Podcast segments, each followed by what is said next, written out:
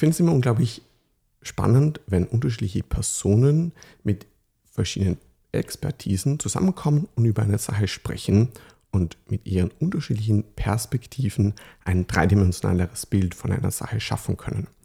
Es gibt aber auch Personen, die selber schon unterschiedliche Expertisen mitbringen und somit eine Sache aus unterschiedlichen Perspektiven beleuchten können. Und genau das ist bei meinem heutigen Gast der Fall. Eva Gallacher hat einen Master of Advanced Studies in Pharma Management, ein MBA in Gesundheitsmanagement, ähm, hat schon viele 20 Jahre Berufserfahrung ähm, als Projektleiterin für klinische Studien, für klinische Studien, ist Psychotherapeutin und macht gerade noch eine Ausbildung ähm, zur psychodelisch augmentierten Psychotherapie. Darum freut es mich sehr besonders, äh, dass du da bist und dass wir dieses Gespräch führen können, um eben da Psychotherapie und Psychedelika im psychotherapeutischen klinischen Setting aus verschiedenen Perspektiven zu besprechen. Eva, schön, dass du da bist.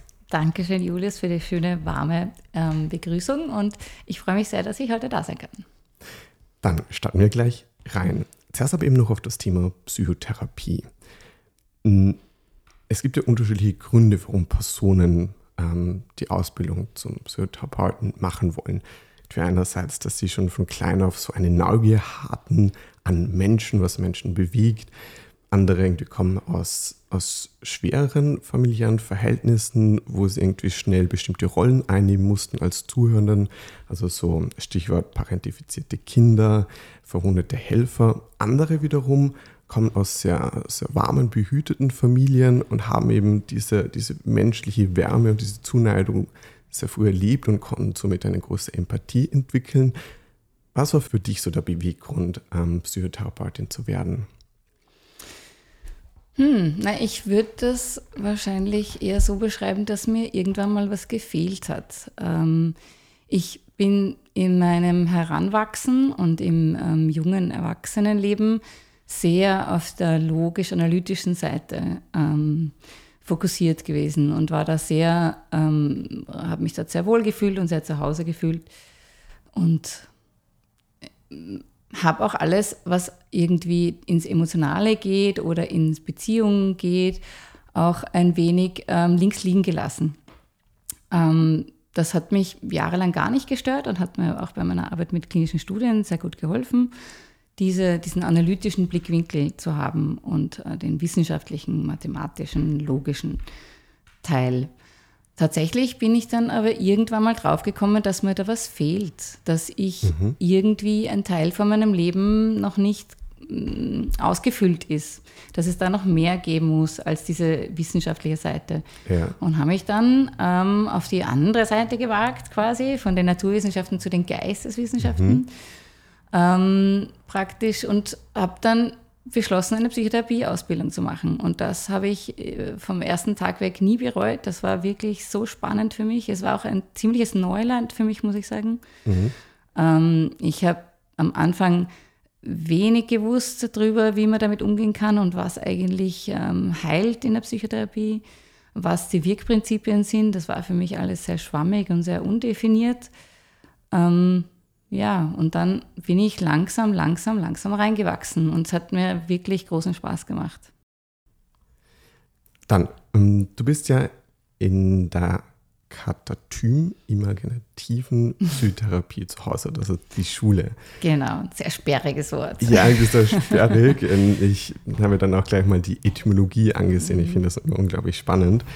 Ähm, wenn da jetzt die Etymologie von Katatym ist griechisch ähm, und ist so die Affektvorstellung und Wunsch bedingt. Das Imaginativ, lateinisch Bild, Bildnis, Trug bzw. Traumbild. Aber beschreib mal kurz, wenn man das jetzt alles zusammensetzt, was ist diese Schule? Genau. Was geht's da?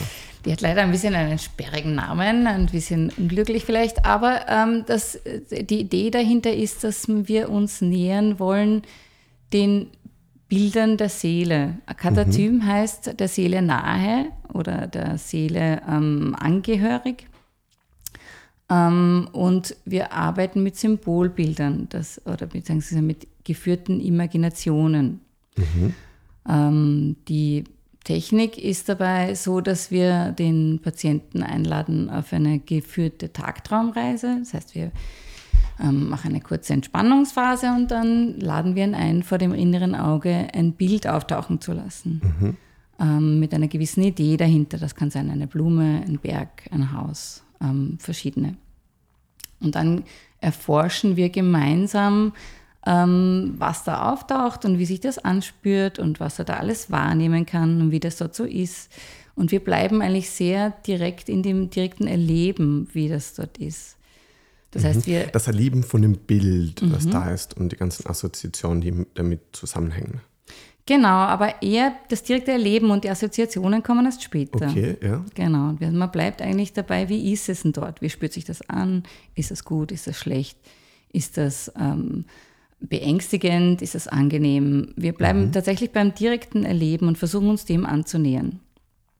Ähm, nach der aktiven Imagination, also wenn, die, wenn das Bild dann beendet wird oder die Imaginationsreise, dann gibt es noch eine Phase des Nachschwingens, mhm. wo wir ähm, gemeinsam nochmal nachspüren, wie war denn das jetzt dort, was war da irgendwie Schlüsselmomente vielleicht, wie hat sich das angefühlt, gab es irgendwelche Momente, wo sich was verändert hat. Und dann erst nach und nach kommen Assoziationen dazu und vielleicht Interpretationen von Symbolen. Und dann schauen wir gemeinsam, wie können wir das denn verstehen, die Symbole, die da aufgetaucht sind, in der aktuellen Lage von Patienten. Mhm. Das heißt, es ist eigentlich ein gemeinsames Herantasten an mm, die Entschlüsselung von den Symbolen, die da aufgetaucht sind in der Imaginationssitzung. Mhm. Mir kommt gerade so dieser Gedanke auf, einerseits irgendwie ist, würde ich jetzt da so gewisse jungsche Einflüsse drin sehen. Ähm, ich fand ein, ein Buch beschreibt das irgendwie schön, dass das Wasser ja für das Unbewusste steht. Mhm. Mir kommt gerade dieses Bild, dass es irgendwie mir so vorstellen kann, wie so eine kleine Tauchsession. Man taucht ins Unbewusste, kommt mit einem Bild wieder an die Oberfläche und schaut sich dann dieses Bild an, was man da gehoben hat. Genau, das klingt ganz nach, einem, nach einer sehr guten Beschreibung was von dem, was wir da irgendwie fördern wollen. Wir wollen eigentlich tatsächlich unbewusste oder vorbewusste Inhalte ins Bewusstsein heben und mhm. dann dort schauen, äh, wie ist das, damit man da von dort aus dann gemeinsam vielleicht eine neue Bewertung machen kann, ähm, eventuell äh, korrektive Erfahrungen machen kann ja. ähm, und aus einem neuen Blickwinkel betrachtet. Mhm. Noch ganz kurz, was ist der Unterschied zwischen vor und unbewusst? Vorbewusst ist so halbbewusst, dass so halb schon da ist, aber nicht ins Unbewusste verdrängt ist. Mhm ins Unbewusste ist, es ist tatsächlich eine freudsche Unterscheidung. Ich weiß nicht, ob sie noch so ähm, aktuell ist. Ähm, das Unbewusste ist das, wo ich eigentlich aktuell keinen Zugang habe in der mhm. jetzigen mhm. Bewusstseinslage. Vorbewusst, da habe ich vielleicht ein Gespür, das ist vielleicht irgendwie komisch oder ungut, aber ich kann es gar nicht genau benennen. Das wäre dann eher vorbewusst. Mhm. Für mich taucht wieder so dieses Bild auf. Das heißt, das Vorbewusste könnte so sein, wenn ein, ein Hai oder, oder ich glaube Hai ist jetzt mit der Kolossen nicht ganz, aber ein Fisch, Krokodil unter der Wasseroberfläche schwimmt und nicht an der Oberfläche so bis sie die Bewegungen sehen kann. So schemenhaft. So schemenhaft, genau. mhm. das wäre vorbewusst und wenn es ganz, das, das Geschöpf im Wasser noch ganz tief ist, dann ist ja das unbewusst, wo ich überhaupt keinen Zugang habe. Okay. Und der Punkt ist dann, dann eben neue Perspektiven zu erlangen, indem ich Aspekte bewusst gemacht habe und diese integrieren kann in mein, mein Weltbild, in meine Glaubenssysteme oder? Genau, und es geht vor allem um ähm, eine anderen Annäherung als der der Kognition. Es ist äh, so, dass die Patienten oft sehr viel darüber nachdenken, was da eigentlich schiefgegangen ist oder ja. was da die Konfliktlage gerade ist. Und das reine drüber nachdenken bringt sie dann irgendwann mal nicht mehr weiter. Dann steht man an einem Punkt an und man kommt nicht mehr weiter. Man hat schon 17 Mal drüber nachgedacht und man findet nichts mehr. Mhm. Und dann ist es, kann es hilfreich sein, wenn man sich diesen anderen Methoden nähert, wo wir versuchen, auf einer präverbalen Ebene eigentlich sich diesem Konfliktmaterial anzunähern ja. ähm, und mehr wirklich das Erleben in den Vordergrund stellen und versuchen, dass da das Schwierige einfach erlebbar gemacht wird mhm. und damit aber auch bearbeitbar gemacht wird. Mhm. Das heißt einfach dann auch die körperliche Komponente mit einzubeziehen. Genau, wir ähm, achten schon auch darauf, wie sich das anfühlt. Also das ist eine mhm. sehr klassische Frage, wie fühlt sich denn das an? Ja. Wo können Sie das spüren im Körper? Mhm. Ähm, auch wie sich das dann weiterentwickelt. Ähm, genau, wir achten schon auch auf den Körper ähm, und die Emotionen, die damit verknüpft sind. Mhm. Und das heißt, die Emotionen, die dann irgendwie die Färbung von den Gedanken sind, oder? Mm, es ist vielleicht so vergleichbar mit einem, wenn man einen Geruch riecht, den man schon seit der Kindheit nicht mehr gerochen hat und plötzlich ist man sofort in der Sekunde wieder drinnen, in diesem Erleben, mhm. wie das war. Das sind so diese Aspekte, die wir ähm, evozieren wollen, die wir eigentlich ähm, hervorrufen wollen, mhm. dass wir so eine direkte Verknüpfung haben mit dem ganzen Erleben, so ein ganzheitliches Erleben. Ja. Ähm, das kann mit Musikstücken auch manchmal gehen, dass man ein Musikstück hört und man weiß sofort, das habe ich dann und dann gehört. Mhm, man ist zurückgebeamt genau. in dieser Situation.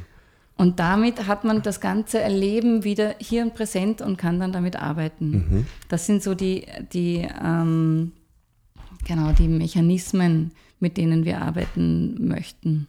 Und was auch wirklich äh, gut funktioniert. Also es funktioniert manchmal ähm, besser, manchmal schlechter. Ja. Immer, also die Vorstellungskraft ist ja da auch gefragt und mhm. vor allem auch die, ähm, wie soll ich sagen, die, ähm, die Zensur von, vom Alltagsbewusstsein, die sagt einem ja. oft gerade am Anfang, wir lernen ja auch in der Ausbildung zu imaginieren.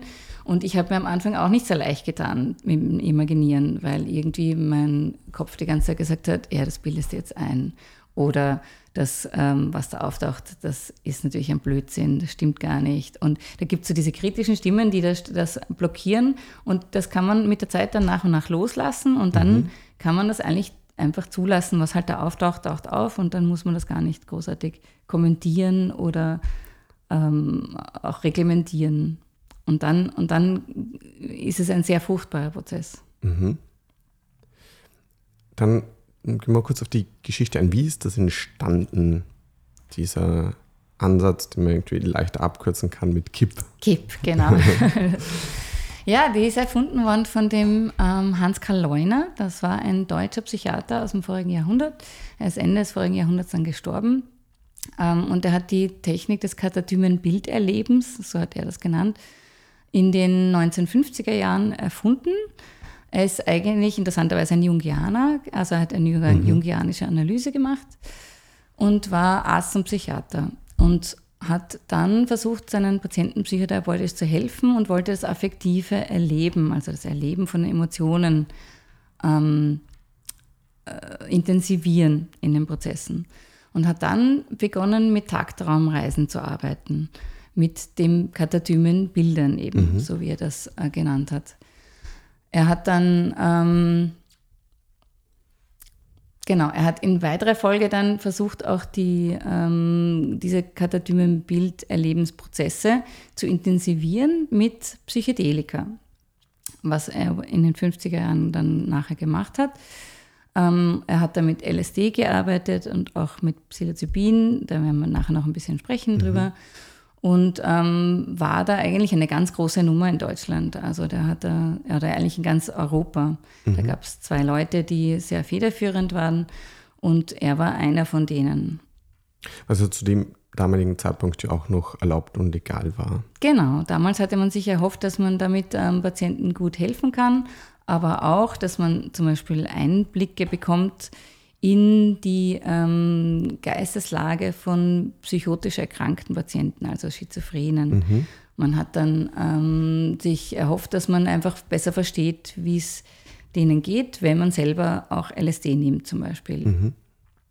Ähm, dieser Ansatz ist inzwischen nicht mehr, wird nicht mehr verfolgt, ähm, weil sich das doch unterscheidet von psychotischen Zuständen. Ja. Ähm, aber es ist dann sehr lange noch versucht worden, tatsächlich das psychotherapeutisch zu nutzen, das ähm, Potenzial von Psychedelika, mhm. bis es dann in den 1970er Jahren verboten worden ist. Ja, warum wurde es verboten? Was, wie kam es dazu?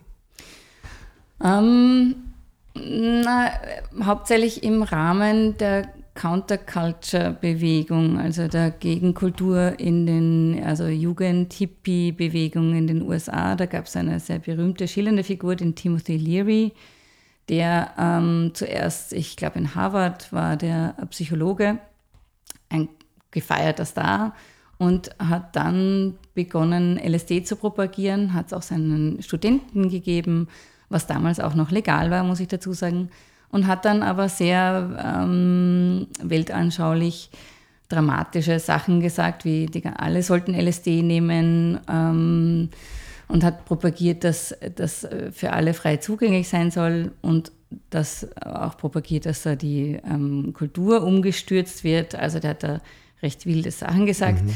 woraufhin ähm, dann die amerikanische Regierung unter Richard Nixon äh, den War on Drugs ausgerufen ja. hat und dann 1971, glaube ich, dann die ähm, Psychedelika verboten hat und auf die Liste der, der ähm, nutzlosen Medikamente eigentlich oder Substanzen gegeben hat. LSD ist dort gelandet, Psilocybin. Mhm. Und jetzt kommt das langsam wieder auf, es irgendwie eben klinisch und therapeutisch zu nutzen. Bevor wir jetzt aber da genau reingehen, lass uns noch kurz einen Abstecher so in die Pharmakologie zu mhm. machen. Das nicht sehr in die Tiefe zu gehen, aber ein kleiner Umriss davon. Zuerst mal, was sind Psychopharmaka, um mal dort zu beginnen? Psychopharmaka sind Medikamente, die psychische Wirkung haben. Man kann auch psychotrope Substanzen sagen mhm. dazu, da zählt aber auch Kaffee dazu oder ähm, ähm, Antidepressiva, das sind Psychopharmaka. Ja. Die gro ganz große Klasse von Medikamenten, die eine psychische Auswirkung haben. Hm, wie zum Beispiel ja die SSRIs, also die Selective Serotonin-Wiederaufnahmehämmer. Genau. Ähm, die man irgendwie da ja auch kennt. Dann irgendwie die nächste Untergruppe eben ähm, die Psychedelika. Welche Wirkstoffe werden jetzt da kategorisiert? Mhm. Die Psychedelika dazu, also man unterscheidet klassische und eher untypische Psychedelika. Mhm. Ähm, die klassischen Psychedelika dazu, die haben alle eins gemeinsam, die greifen alle auf einen ganz spezifischen Serotonin-Rezeptor, nämlich den Serotonin 5-HT2A-Rezeptor. Ja. Ähm, das kann man sehr gut zeigen, ähm, weil eine Substanz Ketanserin nämlich das unterbindet und die psychedelischen Effekte hören sofort auf, wenn man nur das, diesen einen Rezeptor blockiert mit Ketanserin. Ja. Das heißt, man kann sehr schön zeigen, dass das tatsächlich die psychedelische Wirkung ähm, vermittelt.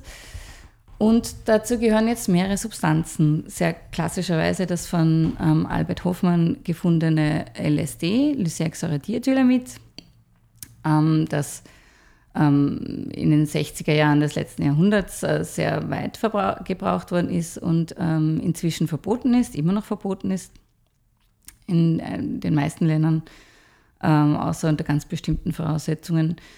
Es zählt weiters dazu der Pilzwirkstoff Psilocybin, das ist bekannt als Magic Mushrooms. Mhm. Dann ähm, gibt es auch noch Mescalin, das ist im Peyote-Kaktus ähm, ein, eine Substanz. Und was noch nennenswert ist, ist DMT.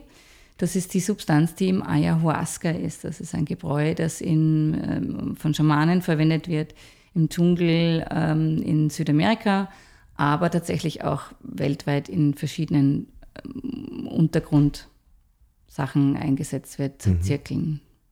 Mhm. Dann denken vielleicht jetzt mal auch noch an MDMA. Mhm. MDMA ist jetzt ein atypisches äh, Psychedelikum, wobei manche sagen, mögen den Begriff Psychedelikum für MDMA nicht so gerne, sondern sagen dazu entaktogen, mhm. weil es tatsächlich die, die Gefühlswelt sehr berührt. Ähm, es wirkt aber ein wenig anders. Es hat auch eine Wirkung auf Serotoninrezeptoren, aber auch auf Noradrenalin und auf Dopamin. Ähm, und ist, genau, ist breithin bekannt unter dem Namen Ecstasy als Partydroge. Mhm. In, der, in der klinischen Forschung wird es aber auch sehr stark beforscht und hat eigentlich ganz gute Chancen, dass es bald zugelassen wird als Medikament. Mhm. Irgendwie ja gerade auch im Kontext von posttraumatischen Belastungsstörungen. Mhm, ganz genau. Ähm, kannst du mal kurz auf das ähm, Intaktogene und, und auf die empathogene Wirkung eingehen und wie die dort dann im, im Kontext von posttraumatischen Belastungsstörungen hilfreich ist? Mhm. Ähm, die klassische Wirkung von MDMA ist eine, dass man sich sehr verbunden fühlt, also dass man Verbundenheitsgefühle mit anderen Menschen hat und gleichzeitig eine Entängstigung stattfindet. Das macht es jetzt genau für ähm, Patienten mit einer posttraumatischen Belastungsstörung möglich, dass sie auf diese Traumasituation im therapeutischen Kontext, auf diese Traumasituation schauen können, ohne dass sie von Angst überwältigt werden und gemeinsam das durcharbeiten können mit mhm. dem Therapeuten, sodass dass die Inhalte integriert werden können und das Trauma quasi sich lösen kann. Das ist ähm, inzwischen sehr gut untersucht, diese Wirkung vom MDMA, und da gibt es auch viele Studien dazu. Ähm, es ist, wird wahrscheinlich von der FDA, das ist die amerikanische Zulassungsbehörde, ähm, auch demnächst zugelassen für die Behandlung von posttraumatischer Belastungsstörung. Mhm. Und ähm, es ist jedenfalls so eine vielversprechende Substanz, dass es so eine Fast-Track-Designation bekommen hat als Breakthrough Therapy, ja. also als Durchbruchstherapie, weil es einen großen Bedarf gibt und weil es ähm, sonst nicht so viel gibt, was hilft. Mhm. Da werden wir jetzt nicht so den Fokus drauf legen, auch wenn es auch unglaublich spannend ist. Ähm, bevor wir dann jetzt genau auch zu deiner Ausbildung kommen, nochmal kurz, was ist jetzt anders bei ähm, Psychedelika im Vergleich zu klassischen Psychopharmaka? Mhm. Ähm, der Anwendungsmodus ist ein ähm, deutlich unterschiedlicher. Mhm. Bei klassischen ähm, Psychopharmaka, zum, also zum Beispiel Antidepressiva, SSRIs, wie du sie schon genannt hast, die, ähm, nimmt, die beginnt man mal zu nehmen, meistens täglich über einen langen Zeitraum. Die haben auch eine Einschleichphase, wo man meistens noch nicht viel Wirkung bemerkt und irgendwann mal dann Wirkung ähm, zeigt. Und dann nimmt man die über einen langen Zeitraum täglich ein. Mhm.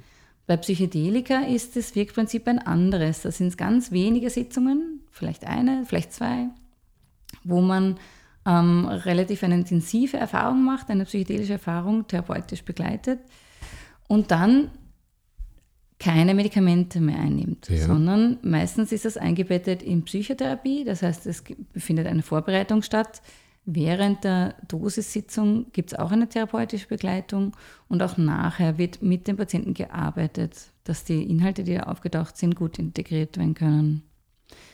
Der Wirkmechanismus ist da also ein ganz anderer. Es gibt einzelne wenige Dosisitzungen und dann eigentlich psychotherapeutische Arbeit. Mhm. Ähm, Im Vergleich zu den SSRIs, die eigentlich ständig eingenommen werden. Ja. Ähm, und am Grund Ding nichts ändern. Genau, das ist eigentlich mhm. eine Symptomlinderung mit den ja. SSRIs, während die Psychedelika ähm, eigentlich an die Wurzel. Mehr an der Ursache ansetzt. Genau. Mhm. Gehen und dort arbeiten. Genau. Ähm, wir haben jetzt schon ein wenig darüber gesprochen, ähm, aber jetzt gerade im Punkt von ähm, Psilocybin. Was für welche Indikationen, also welche Krankheitsbilder wird das verwendet, beziehungsweise ist eine Wirkung schon erwiesen bzw. erwartbar? Mhm. Ähm, Psilocybin ist tatsächlich bei behandlungsresistenter Depression die Wirkung sehr gut belegt. Ähm, da gibt es schon einige Studien dazu. Es hat auch von der FDA, der amerikanischen Gesundheitsbehörde, den Breakthrough Therapy Status bekommen. Mhm. Das heißt, eine erleichterte Zulassungs, ähm, ein erleichtertes Zulassungsverfahren das heißt, das wird sehr häufig dort in klinischen Studien eingesetzt bei Therapie resistenter Depressionen. Mhm. Also Menschen, die schon mehrere verschiedene Antidepressiva ähm, durchlaufen haben und deren Depression sich nicht gebessert hat. Ähm, es wird aber auch eingesetzt bei Angsterkrankungen, also Angststörungen, ähm, generalisierte Angststörungen zum Beispiel, oder auch End-of-Life-Anxiety, also bei lebensbedrohlicher Erkrankung, die Angstzustände, die da parallel auftreten, die sind auch sehr gut untersucht, dass es da deutliche Besserungen gibt. Ähm, Zwangsstörungen mhm. werden auch ähm, behandelt mit Psilocybin und aber auch Abhängigkeitserkrankungen, äh, also ähm, Alkoholabhängigkeit. Interessant auch Nikotinabhängigkeit. Ja. Da gibt es sensationelle Ergebnisse über Nikotin, ähm, also zum Rauchen aufhören. Mhm. Da gibt es eine Studie in den USA von Roland Griffiths, wo tatsächlich 80 Prozent der Leute nach einem halben Jahr nicht mehr rauchen. Okay, wow. Nachgewiesenermaßen. Also es ist jetzt vielleicht nicht die drängendste, aber doch auch eine sehr, sehr spannende ähm, Indikation, Rauchen Mhm. aufhören. Was dort eine, eine große Wirkung hat. Mhm. Dann ähm, kommen wir zu deiner Ausbildung, die du ähm, machst. Und zwar machst du die ähm, bei der Mind Foundation, ähm, was ähm, eine europäische gemeinnützige Wissenschaft und Bildungsorganisation für die psychedelische Forschung und Therapie ist. Mhm. Ähm, beschreib mal kurz, was. Ich, ich habe irgendwie mehrere Titelbeschreibungen gelesen zu dieser Ausbildung. Ähm, vielleicht kannst du auf das kurz eingehen und dann, um was es dort geht. Genau. Der, ähm, die, die Ausbildung heißt Ausbildung zur augmentierten Psychotherapie. Mhm. Das beinhaltet mehrere Sachen. Einerseits, dass sie eine, sich sehen als Psychotherapie. Das heißt, Ja. das ist sehr wichtig, dass die Psychedelika nicht als solche wirken, sondern dass die Psychotherapie wirkt und die Psychedelika zur Unterstützung der Psychotherapie ähm, herangezogen ja. werden. Genau. Dann ähm, heißt es augmentiert, weil tatsächlich nicht nur Psychedelika ähm, dort ähm, untersucht werden, sondern ganz generell erweiterte Bewusstseinszustände. Man versucht in erweiterte Bewusstseinszustände reinzukommen und so eine, eine äh, Psychotherapie zu augmentieren. Was wären dann andere Möglichkeiten, in so einen Zustand reinzukommen, außer Psychedelika? Zum Beispiel kann man ähm, Breathwork machen, also holotropes Atmen ist so ein Stichwort, wo man Ja. sehr schnell auch in, in, in an, äh, erweiterte Bewusstseinszustände kommt. Es gibt auch ähm, so ein ähm, äh, flickendes Licht, das, ähm, wo man tatsächlich vor, bei geschlossenen Augen vor einem stark ähm, Flickerlicht sitzt. Mhm. So ein stroboskopartiges Licht, genau. Das ähm, evoziert auch andere Bewusstseinszustände. Ähm, und was wir dort noch, äh, also ein Fokus der Ausbildung dort liegt noch auf Ketaminbehandlung. Ketamin ist ähm, ein Anästhetikum, das aber tatsächlich erfolgreich schon bei der Behandlung von Depressionen eingesetzt wird. Es, es zählt nicht zu den Psychedelika, sondern vielleicht zu einen atypischen Psychedelika. Es können schon ähm, Psychedelika-artige Zustände dadurch auftreten. Aber es wird, ähm, es ist schon zugelassen, das Ketamin als Nasenspray für Depressionen. Ähm, das ist das Spravato, das gibt es auch in Österreich, das kann man sich verschreiben lassen. Und ähm, man kann das Ketamin aber auch intravenös verabreichen. Das ist, das ist die Technik, die wir dort in Berlin auch gelernt haben. Und ähm, genau, und wie man diese Prozesse begleitet Mhm. in der Psychotherapie. Du hast jetzt gerade schon angesprochen, dass, dass du es in Berlin machst. Ähm, aber generell, was ist der rechtliche Rahmen von dem Ganzen? Weil ich habe das auch mal nachgelesen und werde das jetzt kurz mal da wiedergeben, was jetzt für den österreichischen Kontext da, da relevant ist. Suchtmittel dürfen grundsätzlich nur im medizinisch, veterinärmedizinischen oder wissenschaftlichen Bereich verwendet werden.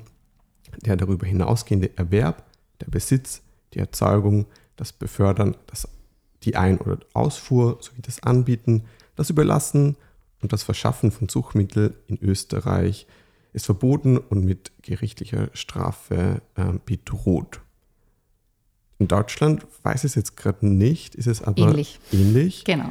Ähm, in welchem, wie bewegt sich jetzt dann diese Ausbildung darin und wie ähm, kann man das dann anwenden? Das ist eine sehr gute Frage.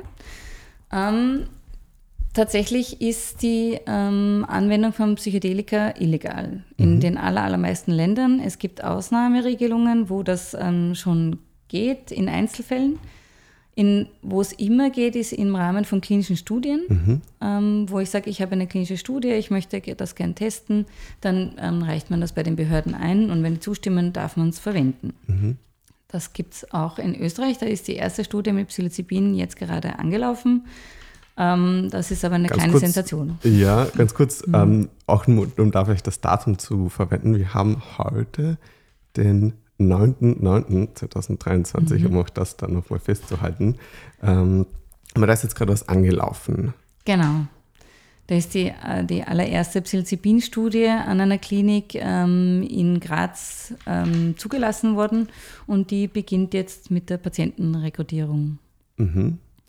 Das heißt, dass, aber wie einfach ist es dann eben da als Psychotherapeutin, das für die Klienten oder die Klienten da in die klinische Studie zu bekommen, um mit denen arbeiten zu können? Oder wie kann ich mir das vorstellen? Ähm, naja, als Patient hat man die Möglichkeit, entweder ich finde eine klinische Studie, die mhm. gerade läuft, dass ich dort hingehe, oder ich gehe in ein anderes Land, wo es ähm, okay. funktioniert. In Österreich ist derzeit ähm, die Lage eher trüb. Ganz in Deutschland gibt es auch eine große Studie, die mhm. auch eben an der Charité in Wien mit der Mind Foundation, äh, Charité in Berlin mit der Mind Foundation gemeinsam ähm, durchgeführt wird und mit dem Zentralinstitut für Gesundheit in Mannheim, ähm, die auch Psilocybin bei Depressionen untersucht.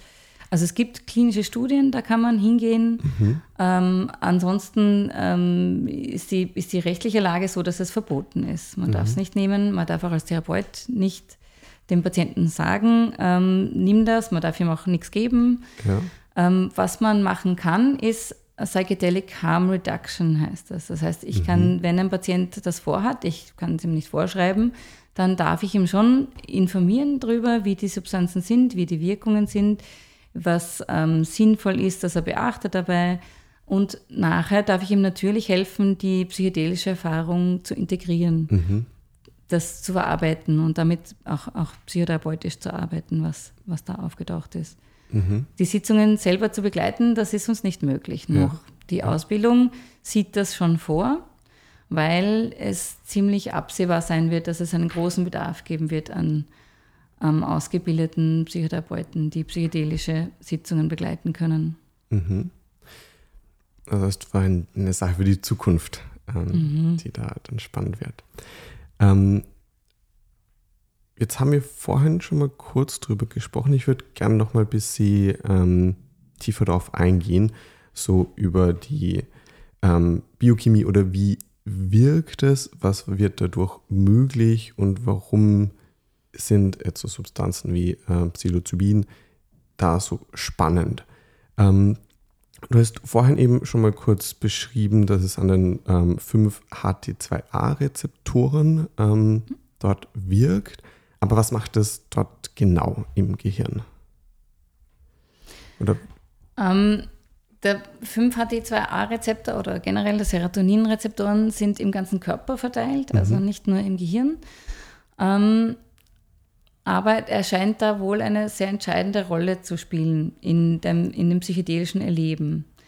Ähm, was tatsächlich sehr gut belegt ist. Und da gibt es ähm, gute bildgebende Studien von Robin Card Harris und seiner Gruppe, auch David Nutt, im Imperial College in London, mhm. ähm, wo man sehen kann, dass unter Psychedelika-Einfluss plötzlich alle Hirnregionen miteinander zu reden beginnen, mehr oder weniger.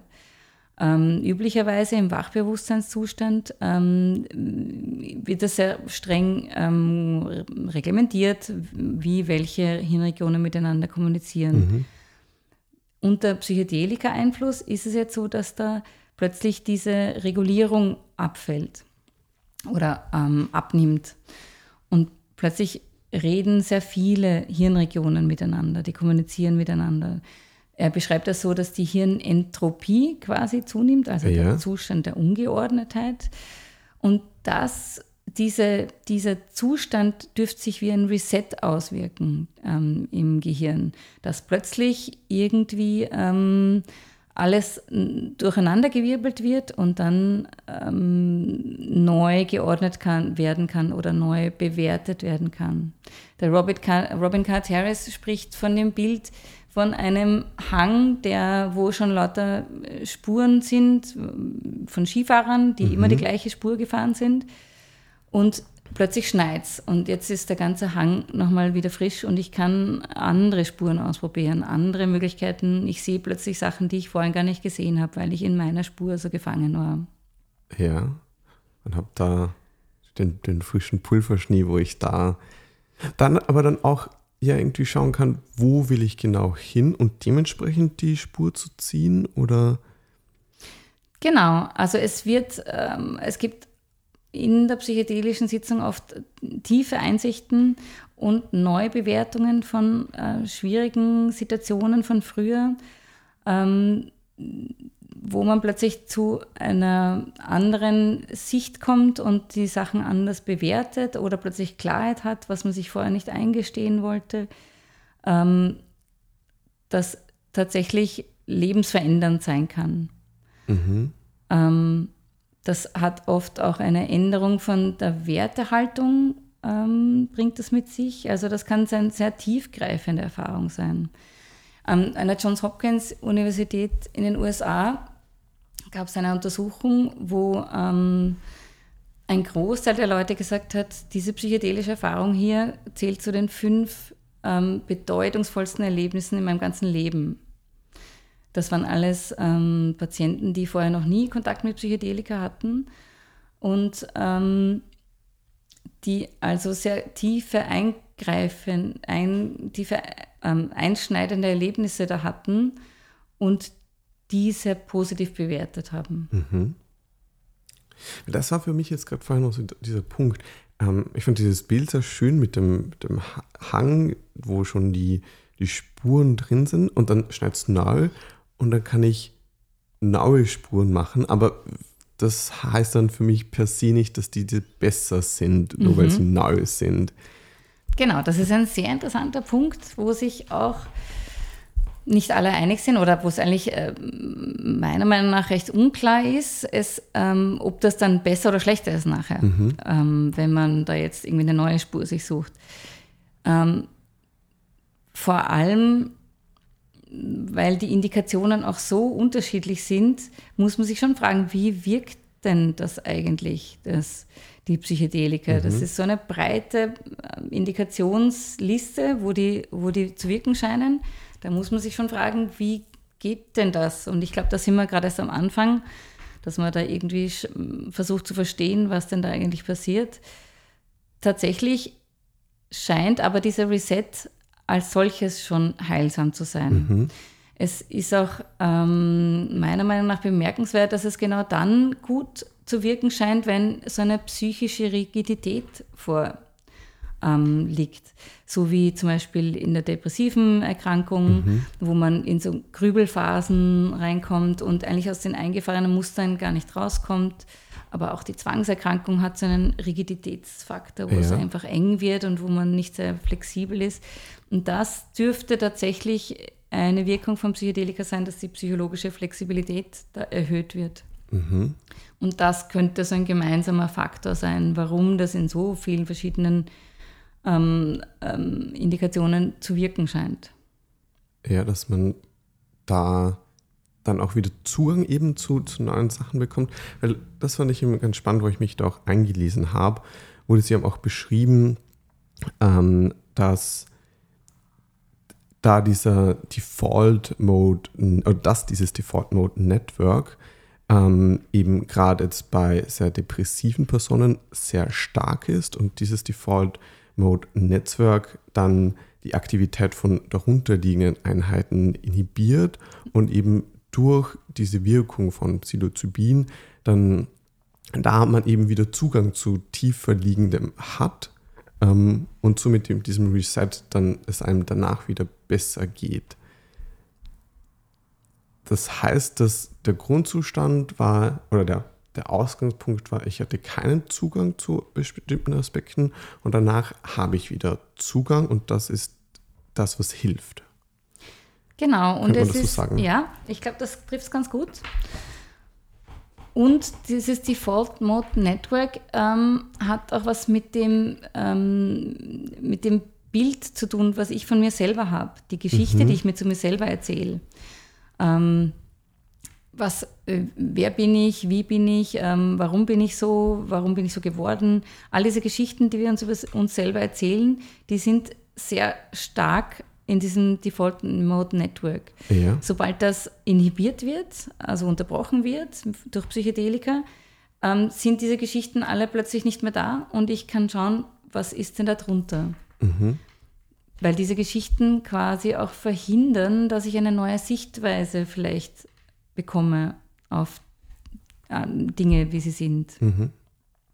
Und dann ja vielleicht eben dieser Reset unglaublich spannend ist, wenn der eben dann zu einem, zu einem Zeitpunkt passieren kann, wo man generell mehr Ressourcen hat oder andere Ressourcen hat. Wenn man denkt, okay, ja, viele Geschichten, äh, Vorstellungen von sich selber, Glaubenssätze sind ja im, in, während der Kindheit entstanden, wo man weniger Ressourcen hatte und die bestimmten Glaubenssätze ja eigentlich unglaublich hilfreich waren, um mit der jeweiligen Situation klarzukommen. Aber diese zu, zu dem aktuellen Zeitpunkt, wo man vielleicht dann jetzt ist, dann nicht mehr so einem Nutzen, sondern eben einem Hindern und man eben durch diesen Reset dann die aktuelle, die Geschichte mit den aktuellen Ressourcen neu schreiben kann. Genau. Mhm. Und, und diese Muster, die man, so wie du es gesagt hast, in der Kindheit ja einen Sinn gemacht haben und mhm. durchaus sinnvoll waren und eine gute Strategie waren, ja. ähm, die sind vielleicht irgendwann mal, wenn ich erwachsen werde, nicht mehr sinnvoll. Und dann, ähm, wenn die dann aber immer noch arbeiten, dann hindern mich die vielleicht eigentlich an Sachen, an mich selbst ähm, zu verwirklichen oder wie auch immer. Und dann können Psychedelika da, glaube ich, gut helfen, diese alten Muster einfach einfach von einer anderen Perspektive zu sehen und sagen, okay, das bringt mir jetzt aber heute nichts mehr. Heute bin ich erwachsen, heute muss ich das nicht mehr so machen. Mhm. Das ist auch in einer normalen Psychotherapie ein sehr heilsamer, ähm, wie soll ich sagen, Mechanismus, dass mhm. man diese alten Muster plötzlich tatsächlich aus einer anderen Perspektive sehen kann. Also das ist jetzt nicht dem Psychedelika vorbehalten. Ja, ich glaube, dass das ein unglaublich spannender Punkt ist, dass eben ja, die, die Psychedelika an sich nicht der essentielle Punkt sind, sondern eben dann ja die Neuroplastizität des Gehirns, also die, die Möglichkeit eben neue Bahnen zu ziehen. Und dass das ja eben halt genau in einer ganz klassischen Psychotherapie ähm, unterstützt und gefördert werden kann. Und auch eingebettet sein sollte in Psychotherapie. Mhm. Das sind doch sehr tiefgreifende Erlebnisse, die man da hat. Und das ist, glaube ich, sehr hilfreich, wenn man da eine gute therapeutische Begleitung hat. Wenn das nicht so im luftleeren Raum oder auf einem Festival oder sonst wo mhm. passiert, sondern tatsächlich in therapeutischen Kontext eingebettet ist. Ja, lass uns auf jeden Fall da mehr mhm. drüber sprechen. Ähm, vielleicht erstmal, was sind so die Voraussetzungen, die ein Patient mitbringen sollte, in was für einem Zustand sollte das sein für solch eine psychedelische Erfahrung? Ähm, es gibt immer eine Liste von Ein- und Ausschlusskriterien. Ähm, äh, mhm. bei, ähm, also ich beziehe mich jetzt auf klinische Studien, weil das mhm. das einzige legale Setting ist, das äh, derzeit möglich ja, ist ja. im deutschsprachigen Raum. Und da gibt es immer Ein- und Ausschlusskriterien. Was bei den Ausschlusskriterien da immer drinnen ist, ist ähm, psychotische Vorerkrankungen. Das heißt, mhm. wenn der Patient selber psychotisch ist oder psychotische Erkrankungen hatte oder jemand aus seiner Familie, mhm. das wird meistens ausgenommen und Bipolarerkrankungen mhm. ähm, werden ausgenommen. Ansonsten ähm, gibt es körperlich wenig, muss ich sagen, nicht nichts, aber fast wenig. Es sind eigentlich relativ sichere Medikamente, also mhm. Psilocybin und DMT äh, und LSD, die kann man fast nicht überdosieren. Mhm. Und es, ähm, die sind also relativ sicher. Es gibt ganz ähm, wenige Nebenwirkungen, die beschrieben worden sind. Und ähm, genau, also und die, die Chance einer Abhängigkeit, das sind eigentlich die zwei Sachen, warum eine Substanz gefährlich werden kann, die Überdosierung wie leicht man da überdosieren kann ja. und wie leicht ich abhängig werden kann. Mhm. Ähm, tatsächlich kann man nicht abhängig werden von klassischen Psychedelika, weil nach zwei Einnahmen der, die, die Serotoninrezeptoren nicht mehr reagieren. Das heißt, es kann keine körperliche Abhängigkeit entwickelt werden. Mhm. Und somit eben die Gefahr sehr gering ist, die mit der Einnahme einhergeht. Genau. Ähm, ich habe auch noch gelesen, dass das Alter aber ein Punkt ist, dass ähm, man über 25 sein sollte. Ähm, das weiß ich jetzt nicht. Ich weiß nur, dass es rechtlich ähm, bei klinischen Studien typischerweise Erwachsene sein sollen, mhm. also 18. Ich weiß es jetzt nicht auswendig in den aktuell laufenden Studien, ob es tatsächlich 25 das Eintrittsalter ist. Äh, nach oben hin gibt es keine Grenze. Mhm. Ähm, es gibt aber auch äh, Studien, gerade mit MDMA zum Beispiel, in Heranwachsenden, bei Anorexie zum Beispiel wird das, wird das verwendet und auch bei posttraumatischer Belastungsstörung in Jugendlichen. Mhm. Aber typischerweise in klinischen Studien Erwachsenenalter. Ja. Dann noch ein Punkt, der da ja auch sehr relevant ist: Dosis-Set-Setting. Mhm. Was steckt da jeweils dahinter? Die ähm, große Trias. Das sind so die ja. drei Eckpunkte, die man ähm, quasi sich überlegt vor einer psychedelischen Sitzung, die Dosis, da kann man entweder niedrig dosieren, ähm, dann kann man in der Stunde noch mit dem Therapeuten in Kontakt sein oder bei Hochdosissitzungen, so wie sie heutzutage eigentlich fast üblich sind, dann ist man über weite Strecken eigentlich ähm, nicht mit dem Therapeuten in Kontakt oder nur sehr wenig. Mhm. Ähm, Hoch, niedrig heißt jeweils, das sind wie viel? Also ich weiß es vom Psilocybin, das ja. wären 25 Milligramm, weil so schon das Grenze zur Hochdosis mhm. drei, oder 30 Milligramm ähm, Psilocybin und 10, 15, 20 wären so niedrig bis mhm. Mitteldosis. Mhm. Ähm, genau, das ist zur Dosis zu sagen. Ähm, Set bezeichnet, was der Patient an Erwartungen mitbringt. Also Set ist eigentlich vom Patienten ausgesehen? Was hat er für Wünsche, für Hoffnungen? Was ähm, will er erreichen damit? Ähm, das ist so sein Set, mit dem er in die Therapie kommt oder in die Sitzung. Und Setting ist dann schließlich die Umgebung, die, mhm. in der die, das stattfindet. Das ist in klinischen Studien sehr typisch eigentlich und sehr ähnlich. Die Patienten, da gibt es meistens so eine wohnzimmerartige Stimmung. Es gibt eine Couch, auf der der Patient äh, sich hinlegt. Ähm, er hat meistens eine Augenbinde, damit mhm. er irgendwie die, die, inneren Prozesse gut beobachten kann. Und Musik wird meistens gespielt. Ja. Da gibt es eine große ähm, Forschungsrichtung, was die Musik alles auslösen kann. Die wird als sehr wichtiger Faktor gesehen.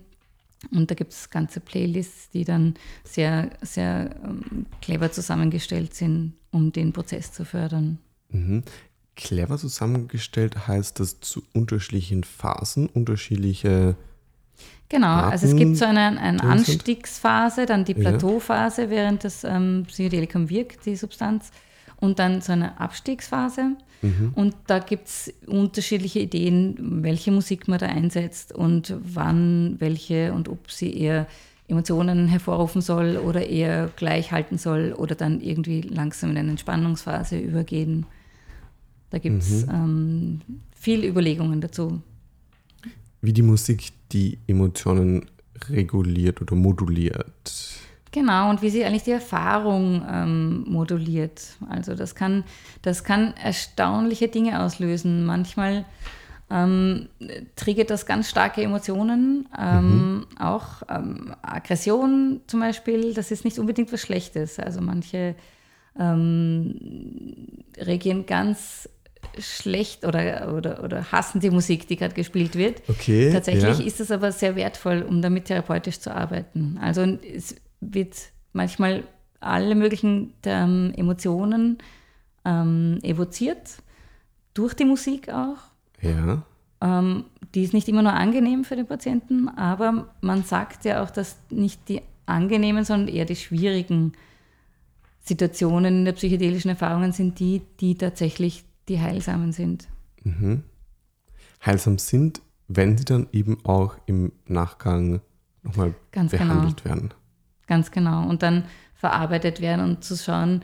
Also es kann auch, es gibt ja den sogenannten Bad Trip. Mhm. Ähm, das ist so ein Schlagwort, wo man eine schwierige Erfahrung ähm, damit beschreiben will es gibt aber auch Leute, die sagen, es gibt gar keinen Bad Trip, weil tatsächlich eigentlich die schwierigen Erfahrungen die sind, die uns am allermeisten weiterbringen. Mhm.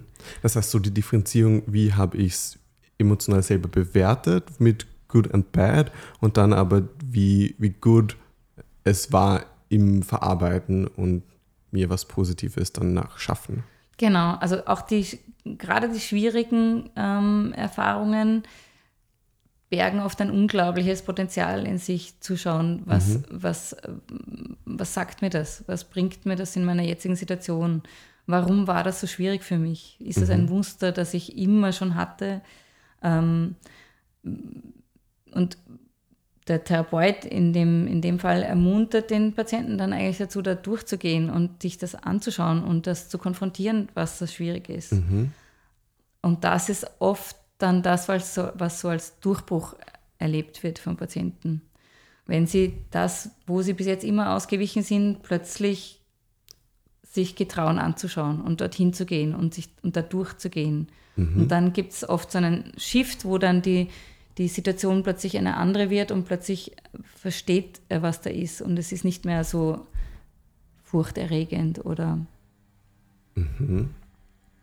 Das finde ich sehr spannend. Ich habe auch selber jetzt drei Jahre Psychotherapie gemacht oder in zumindest drei Jahren.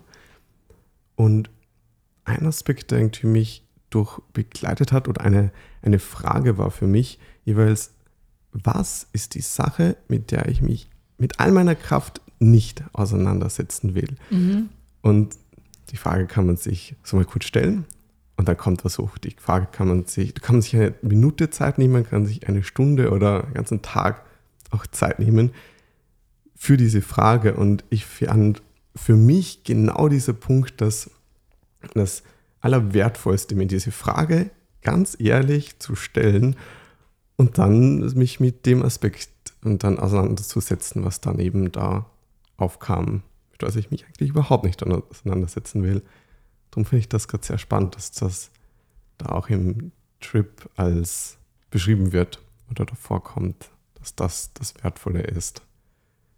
Ja, genau. Also ich denke, dass es auch in der Psychotherapie der entscheidende Punkt ist. Wenn ich mich mein ganzen anderen Leben damit nicht auseinandersetze, weil es für mich so schwierig mhm. ist, wo, wenn nicht im geschützten therapeutischen Rahmen? Wo, mhm. wenn nicht dort? Dass ich sage, ja. okay, und jetzt gehe ich dorthin. Und tatsächlich ist das das, was dann so einen Shift oft bewirkt, wenn man dort sich sicher genug fühlt, dass man das jetzt anschaut, gemeinsam mhm. mit dem Therapeuten. Ja.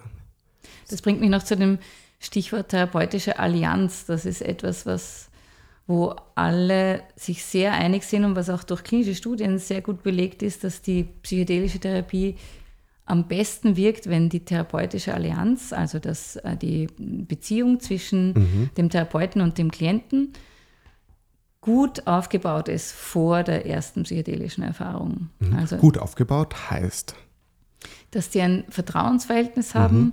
dass der ähm, Klient möglichst wenig Abwehrmechanismen hat, ähm, ja. dass er, die, dass er das, sich möglichst gut darauf einlassen kann und sich gut aufgehoben fühlt beim Therapeuten dass er möglichst offen da reingehen kann, auch wenn er weiß, das wird vielleicht schwierig werden, aber dass er sich, wenn er sich gut unterstützt fühlt vom Therapeuten, dann kann er dem eher entgegentreten mhm. und dann ist die ganze Sitzung sehr viel wertvoller. Mhm. Ja. Gehen wir noch genau auf den Trip ein. Was erlebt der ähm, Patient genau?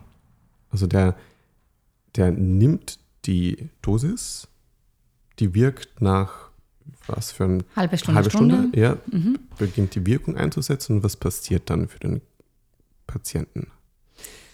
Ähm, also bei LSD und Psilocybin ähm, ist das Erste, was einem einfällt, sind die, ähm, die Visuals, also die optischen ähm, mhm. Halluzinationen, die man sieht. Da sieht man Muster und Farben, und ähm, alles hat vielleicht auch, wenn man die Augen geöffnet hat, hat alles so eine andere Farbe, eine andere Bedeutung.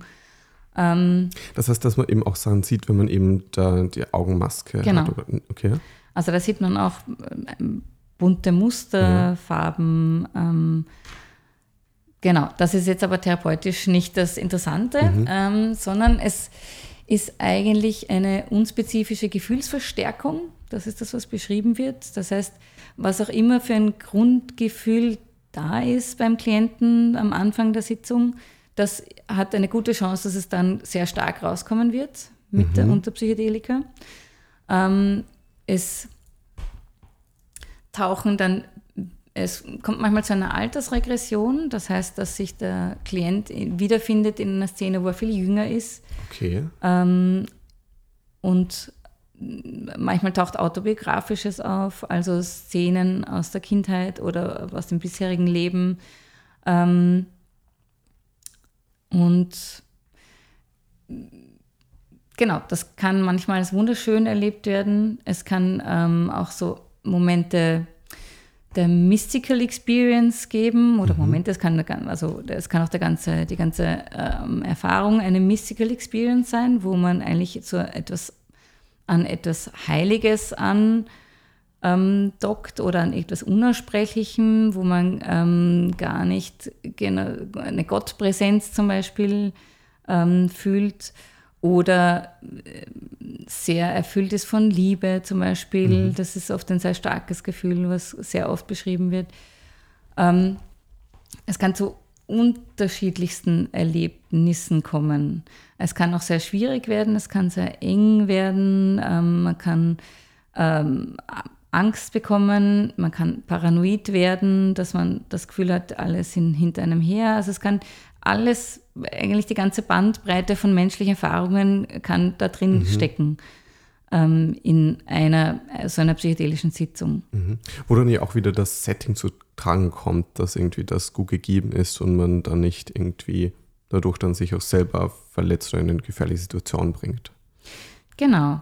Ähm, da, das ist auch eine Aufgabe von einem Therapeuten. Es sind übrigens meistens zwei Therapeuten, eine Therapeutin, ein Therapeut. Mhm ähm, die die Sitzungen begleiten, ähm, weil manchmal mehr die weibliche Energie und manchmal mehr die männliche Energie ähm, gebraucht wird vom Klienten.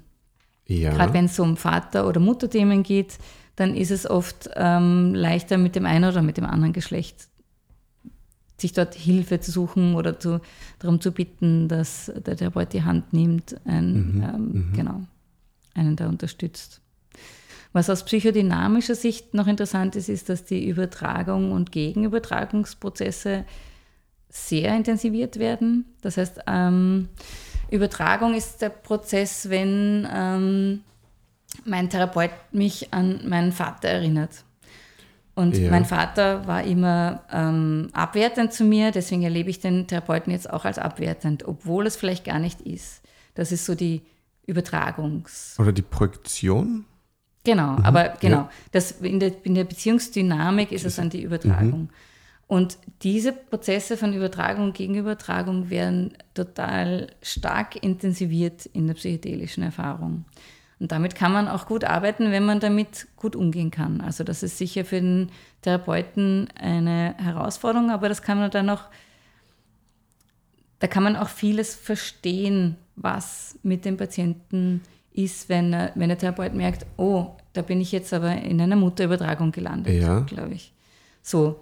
Und das ganz spannende Insights für den äh, Therapeuten sein kann, eben für dann später, für die. Genau, für die Integration ja. und wie, wie sich das ähm, ergeben hat und warum das dann wohl so gewesen ist. Mhm. So wie man auch in der normalen Psychotherapie, wenn man mit Übertragung gegen Übertragung arbeitet, würde man das ganz genauso machen, sagen so, oh, ich bin da jetzt, glaube ich, in einer Mutterübertragung gelandet und dann kann man seine Schlüsse daraus ziehen oder damit arbeiten oder mhm. wie auch mhm. immer, genau.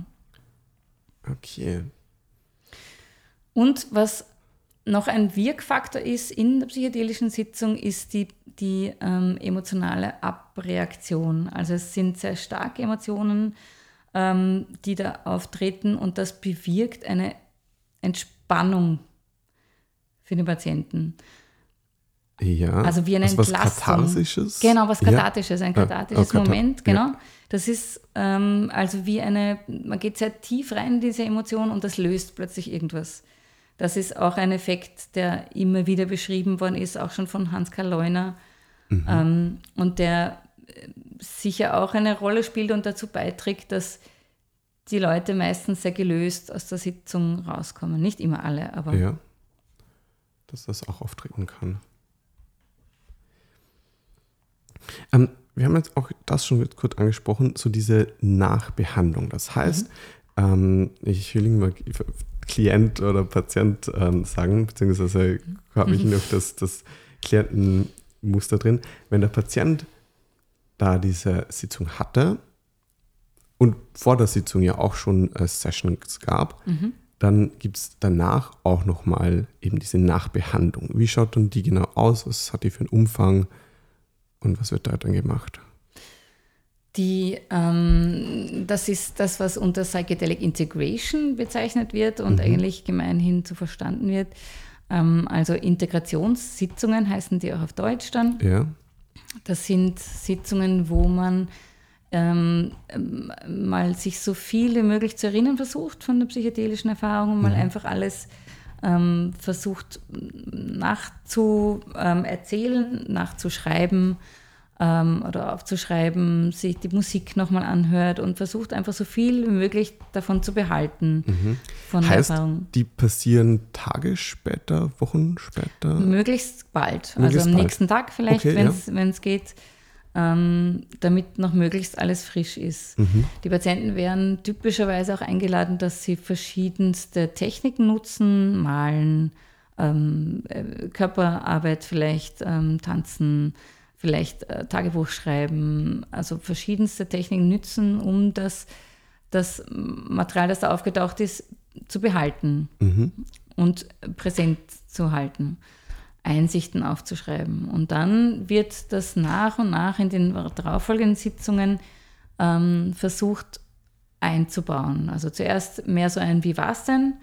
Dann ein Mhm und wie ist das jetzt? Und wie fühlt sich das jetzt an, jetzt im Vergleich zu vorher? Und wie, was bedeutet das jetzt für dein nächstes Leben, für das weitere Leben? Mhm.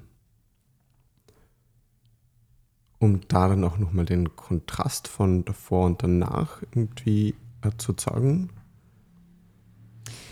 Ähm, um, um zu schauen, wie die, die, die Konfliktlage jetzt ausschaut, mit der er reingegangen ist. Wie schaut es denn Konfliktlage jetzt aus? heißt Konflikte zwischen einzelnen Themen, Selbstanteilen oder Also die, die, oder die Problemstellung, mit der er reingegangen ist. Also in, in dem Fall halt die Muster, die man identifiziert hat, zum Beispiel ähm, für, von depressiven ähm, Erkrankungen, zum Beispiel irgendwelche Ansicht oder ähm,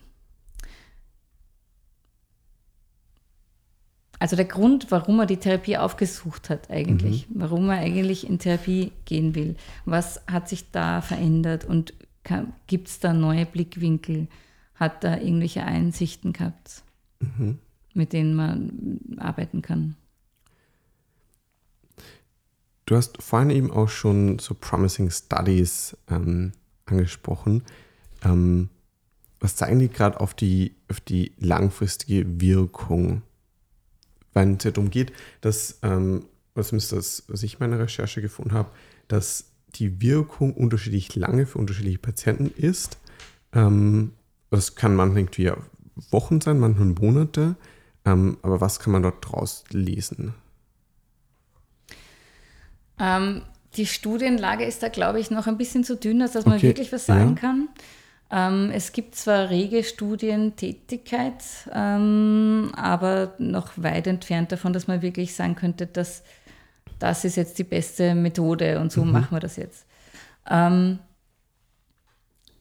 es wirkt auch nicht bei allen Patienten, es ist auch sicher keine Therapie für alle Patienten, aber es ist zumindest, wenn wir jetzt die Depression hernehmen, es gibt 300 Millionen depressive Patienten auf der Welt. Das ist eine unglaubliche Anzahl. Ähm, die SSRIs wirken leider nicht so gut, wie man sich das gerne erhoffen würde. Es, es sind viele Patienten, die einen nehmen, noch einen anderen nehmen und dann äh, ist ihnen immer noch nicht geholfen.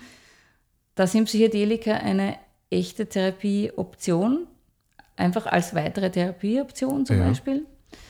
Ähm, es gibt eine einzige Studie, was ich weiß, wo tatsächlich ein SSRI gegen Psilocybin ähm, verglichen worden ist. Ähm, leider genau im Hauptzielkriterium ist es nicht signifikant gewesen, ein Unterschied. Da war das Psilocybin schon besser als, als Citalopram Ja. Aber ähm, nicht signifikant. Aber in allen anderen Parametern, die sie angeschaut haben, war, das, war Psilocybin deutlich besser. Das wäre natürlich eine sehr saubere Sache, wenn ich sage, okay, das, was heute Standard ist, nämlich SSRIs, werden gegeben, depressiven Patienten. Wenn ich die direkt vergleiche mit Psychedelika, wie schneiden die dann ab? Mhm. Und das ist eine super Sache, aber das war eine Studie und damit kann man eigentlich noch nicht wirklich eine vernünftige mhm. Aussage machen. Aber das sind sehr vielversprechende, richtungsweisende Ergebnisse, sagen wir mal so. Mhm. Aber das heißt du mit einem Blick in die Glaskugel. Ähm, was, was, wie glaubst du, schaut das in 5, 10, 15, mhm. 20 Jahren aus? Also sehr wahrscheinlich ist, dass MDMA für ähm, posttraumatische Belastungsstörung mhm. zugelassen wird ähm, in, den USA und wahrscheinlich ein, zwei Jahre später in Europa. Mhm. Ähm, Psilocybin wird sehr wahrscheinlich ebenso zugelassen bei der therapieresistenten Depression. Ähm, es ist tatsächlich so, dass ähm, in Australien seit dem 1. Juli dürfen ähm, Psychiater genau diese beiden Substanzen in genau diesen beiden ähm, Indikationen verwenden. Mhm. Sie müssen da beim ähm, ähm, australischen Ministerium ansuchen und dann kriegen sie die Genehmigung dafür. Genauso ist das in der Schweiz. Da geht das auch schon seit eigentlich fast durchgängig, seit den 90er Jahren. Okay. Ähm, wo Leute aber für einen bestimmten Patienten ansuchen. Okay, ja. Dass sie das verwenden dürfen. Ähm, Blick in die Glaskugel. Ich glaube, dass es so viel Fahrt aufgenommen hat, dass es fast, also dass es kommen wird. Es wird als Therapieoption zugelassen werden, als Pharma, Pharmakon vielleicht, aber ich hoffe in Psychotherapie eingebettet, mhm. dass das quasi auch eine Voraussetzung ist, dass es zugelassen wird, dass es jedenfalls psychotherapeutische Unterstützung braucht. Ähm, über den Zeitrahmen traue ich mir wenig sagen. Es haben schon verschiedene Leute gesagt, ja, das dauert jetzt noch drei Jahre und die drei Jahre sind schon lang vorbei und ja. so. Aber ich denke mal, in zehn Jahren wird das ganz sicher in Europa schon ähm, verfügbar sein. Mhm. Ähm, was eine Herausforderung ist, die sicher auf uns zukommen wird, ist, dass da in dem Fall dann Ärzte mit Psychotherapeuten sehr eng zusammenarbeiten müssen, ja. weil Ärzte werden immer noch die sein, die es verschreiben müssen. Das sehe ich nicht, dass das irgendwie jemals anders sein wird. Und man braucht aber auch die psychotherapeutische Begleitung dazu. Das mhm. heißt, ähm, es muss dann irgendwie eine Zusammenarbeit stattfinden, die im Moment noch nicht sehr stark vertreten ist in Österreich. Ja. Ähm, genau, da wird man sehen, wie das, wie das sich wohl entwickeln wird. Was ganz sicher jetzt schon passieren wird, ist, ähm, dass die Behandlungen mit Ketamin stattfinden ja. werden. Ähm, genau, also da mm, werde ich selbst wahrscheinlich demnächst ähm, Ketaminbehandlungen durchführen. Also wir formieren da gerade eine eine Gruppe, ähm, wo wir das gemeinsam durchführen wollen. Ketamin für äh, therapieresistente Depression. Genau, das wird wahrscheinlich sehr bald schon sehr verbreitet sein, überall. Ketamin, Psilocybin wird noch länger dauern mhm. und MDMA auch. Und alles andere weiß ich nicht. Es gibt auch Studien zu DMT und zu LSD, aber das ist ein bisschen schwieriger, die Lage dort, glaube ich. Ja. Was können da Hürden auf diesem Weg sein? Also gerade wenn man auch denkt, okay, ähm, die Lobby hinter den jeweiligen ähm, Medikamenten und generell so die Rolle der Pharmaindustrie, ist das für die was Gutes oder was, was Negatives, weil sie ja da auch mit den ganzen ähm, Antidepressiva ja auch viel Geld verdienen? Ja, genau. Also ich kann das Wirkprinzip von Psychedelika ist ja ein ganz anderes. Mhm. Ähm, SSRIs oder Antidepressiva gebe ich und das gebe ich wahrscheinlich sehr lange. Das heißt, als Pharmafirma kann ich damit auch sehr lange Geld verdienen. Habe ich vielleicht auch gar nicht so ein Interesse dran, naturgemäß, dass der gleich gesund wird, ähm, der Patient. Das ist mit Psychedelika schon anders. Da geht es um eine, zwei Sitzungen, vielleicht, also es gibt schon auch Bondelle, wo man dann mehrere macht, aber jedenfalls nicht jahrelang, mhm. sondern vielleicht äh, mehrere Sitzungen ähm, und dann war es das. Das ist natürlich viel weniger lukrativ für Pharmafirmen. Ja. Ähm, genau, also kann man seine Schlüsse ziehen, wie Pharmafirmen oder es äh, dazu stehen werden. Mhm. Ähm, tatsächlich gibt es aber für Psychedelika relativ viel Geld, zumindest in den USA ist das ein sehr interessantes Thema. Da gibt es viel ähm, private Unterstützer, die ihr Geld da reinstecken wollen und die das wirklich unterstützen wollen und vorbringen wollen. Es sind auch, es war fast eine, eine Psychedelic Bubble, also fast eine Blase, die da irgendwie aufgegangen ist in den USA. Es sind die äh, erste Firmen jetzt auch schon wieder ähm, eingegangen. Aber das scheint schon so zu sein, dass das auch wirtschaftlich für manche interessant ist, dass sie da investieren und schauen, dass man Kliniken macht, wo man das in kontrollierter mhm. Umgebung ähm, verabreichen kann. Ja, aber das ist alles noch ein bisschen Zukunftsmusik. Ja, ja. Zukunftsmusik, ähm, in der aber viel Potenzial steckt. Mhm. Ähm, Potenzial. Wir haben da noch da ein, ein, Bild vor uns liegen, ähm, das ja irgendwie beides sehr, sehr schön finden, weil es im Kern ja sehr schön beschreibt, um was es geht. Ähm, ja, vielleicht willst du noch was dazu sagen, beziehungsweise eben über den Podcast kann man das Bild jetzt ja leider nicht wirklich vermitteln, aber wo man das finden kann. Genau, das ist eine Ab Abbildung ähm, vom, eigentlich eine schematische Abbildung vom Gehirn. Einmal, wie das Gehirn arbeitet unter Placebo und einmal, wie das Gehirn arbeitet unter Psilocybin. Das Ganze ist von Robin Card Harris publiziert im Jahr 2019. Ähm, und da sieht man Folgendes. Das sind zwei Kreise, einer für Placebo und einer für Psilocybin. An dem Außenrand von dem Kreise sind lauter kleine bunte Kügelchen, ähm, die für verschiedene Hirnregionen stehen. Und die, das sind ähm, diese Kügelchen sind miteinander verbunden. Da gehen so kreuz und quer durch diesen Kreis einzelne Linien durch, die, wo man sieht, diese Hirnregion kommuniziert gerade mit dieser Hirnregion. Ähm, und zwischen dem Placebo-Bild und dem Psilocybin-Bild gibt es einen äh, großen Unterschied. Beim Placebo gibt es da vielleicht 50 Linien und bei Psilocybin gibt es 500 Linien ungefähr. Das heißt, es reden sehr viel mehr Hirnregionen miteinander als im äh, Placebo, also ähm, im Normalzustand. Und die einzelnen Hirnregionen selber sind auch aktiver. Das heißt, auch die bunten Kügelchen am Kreisring entlang, die sind alle auch größer. Ähm, genau, und da sieht man, was sich organisch abspielt, wenn man Psilocybin nimmt, genau. Ein, ja, ein, eine sehr schöne, sehr schöne Grafik, die auf einen Blick vermittelt, wie der Unterschied ist. Mhm.